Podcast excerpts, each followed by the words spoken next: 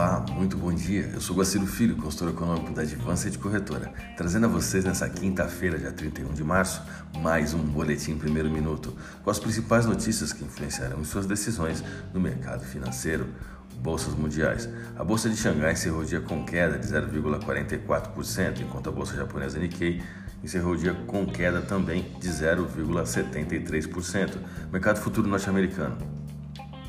Dow Jones Futuro, queda de 0,02%, S&P 500, alta de 0,11%, Nasdaq, alta de 0,41%, Europa, DAX, alta de 0,18%.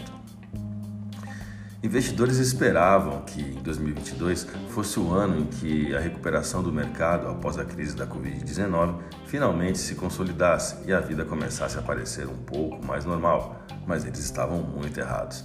A invasão da Ucrânia pela Rússia, combinada à inflação global em alta, deu início a discussões sobre novas ordens geopolíticas e econômicas mundiais, estabelecendo alguns marcos impressionantes no processo.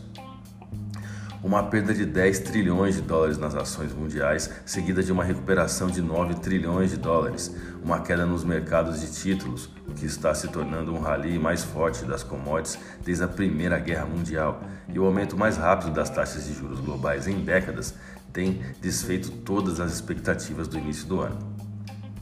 Acrescente a isso, o maior país do mundo, a Rússia, sendo arrancada do sistema financeiro global, juntamente com o maior rebaixamento de classificação de crédito soberano já visto, e derrotas para o iene e ações chinesas para deixar o quadro exposto aqui completo.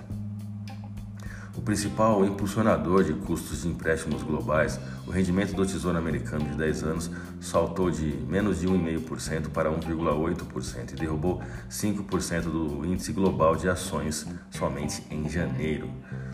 O dólar tentou recuperar fôlego ante o real nesta quarta-feira, abandonando perdas vistas mais cedo em meio à sessão carregada de indicadores enquanto o Ibovespa subia, apoiado por Petro e Vale, apesar do desempenho ruim dos principais índices de Wall Street.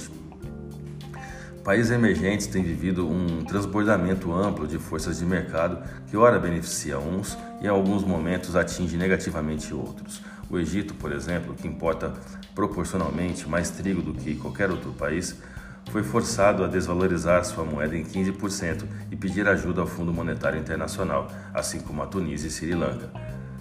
A dívida de mercado emergente atualmente tem o segundo pior trimestre já registrado, com queda de quase 10% em uma base de retorno total, atrás apenas da baixa de 13,3% que a Covid induziu no primeiro trimestre de 2020.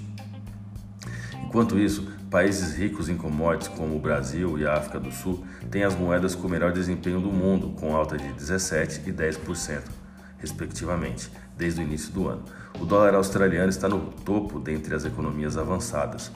A disparada dos custos de insumos básicos tem feito o real se beneficiar por um prêmio de risco mais atraente, com a taxa Selic agora em 11,75%. Surpresas positivas em dados fiscais recentes e o bom desempenho de empresas locais também têm potencializado toda essa movimentação. Tudo isso abre espaço para termos é, uma taxa de câmbio ainda menor. Pode-se enxergar riscos ainda que pouco prováveis para a recente tendência de apreciação do real, que poderia ser interrompida no caso de piora muito significativa do que tem ocorrido nessas tensões geopolíticas, ou de maior agressividade do que o esperado do Banco Central dos Estados Unidos, o Fed, em seu ciclo de aperto monetário. Até agora, no ano, o dólar cai mais de 14% frente ao real, que é líder de desempenho global no período. Vamos aos gráficos. Eu vou começar pelo dólar. Pelo terceiro dia seguido, o dólar apresenta pouca oscilação perante a divisa brasileira, com o mercado aguardando dois gatilhos distintos macroeconômicos: inflação global e conflito no leste europeu. O volume de negócios no último pregão foi de 152 bilhões de reais em contratos futuros de dólar negociados na bolsa brasileira, alta de 0,30% no dólar à vista, com taxa spot de 47704. Olhando para o euro agora. Bastaram três dias para o euro formar uma LTA, linha de tendência de alta, expondo a valorização do euro dentro desse período. Vale destacar que a tendência de queda segue como movimento principal no ano e a formação de dois fundos descendentes embasando essa tendência de baixa. A moeda da zona do euro encerrou a última sessão sendo cotada a 5,3225 com alta de 0,81%. A minha dica, você já sabe, siga nossos boletins para ficar sempre conectado às principais notícias.